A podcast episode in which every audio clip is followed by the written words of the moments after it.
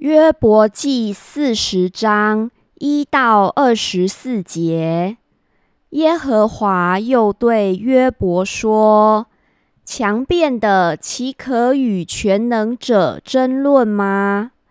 与神辩驳的可以回答这些吧。”于是约伯回答耶和华说：“我是卑贱的。”我用什么回答你呢？只好用手捂口。我说了一次，再不回答；说了两次，就不再说。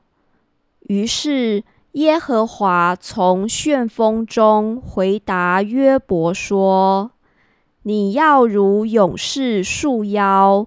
我问你，你可以指示我。”你岂可废弃我所拟定的？岂可定我有罪，好显自己为义吗？你有神那样的膀臂吗？你能向他发雷声吗？你要以荣耀庄严为装饰，以尊荣威严为衣服。要发出你满意的怒气，见一切骄傲的人，使他降卑；见一切骄傲的人，将他制服；把恶人践踏在本处，将他们一同隐藏在尘土中，把他们的脸蒙蔽在隐秘处。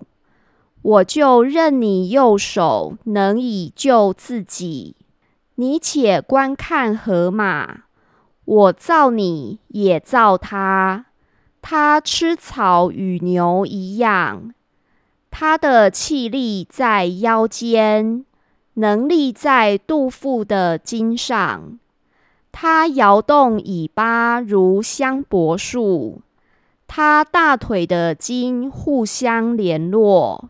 他的骨头好像铜管，他的肢体仿佛铁棍。他在神所造的物中为首，创造他的给他刀剑，诸山给他出食物，也是百兽游玩之处。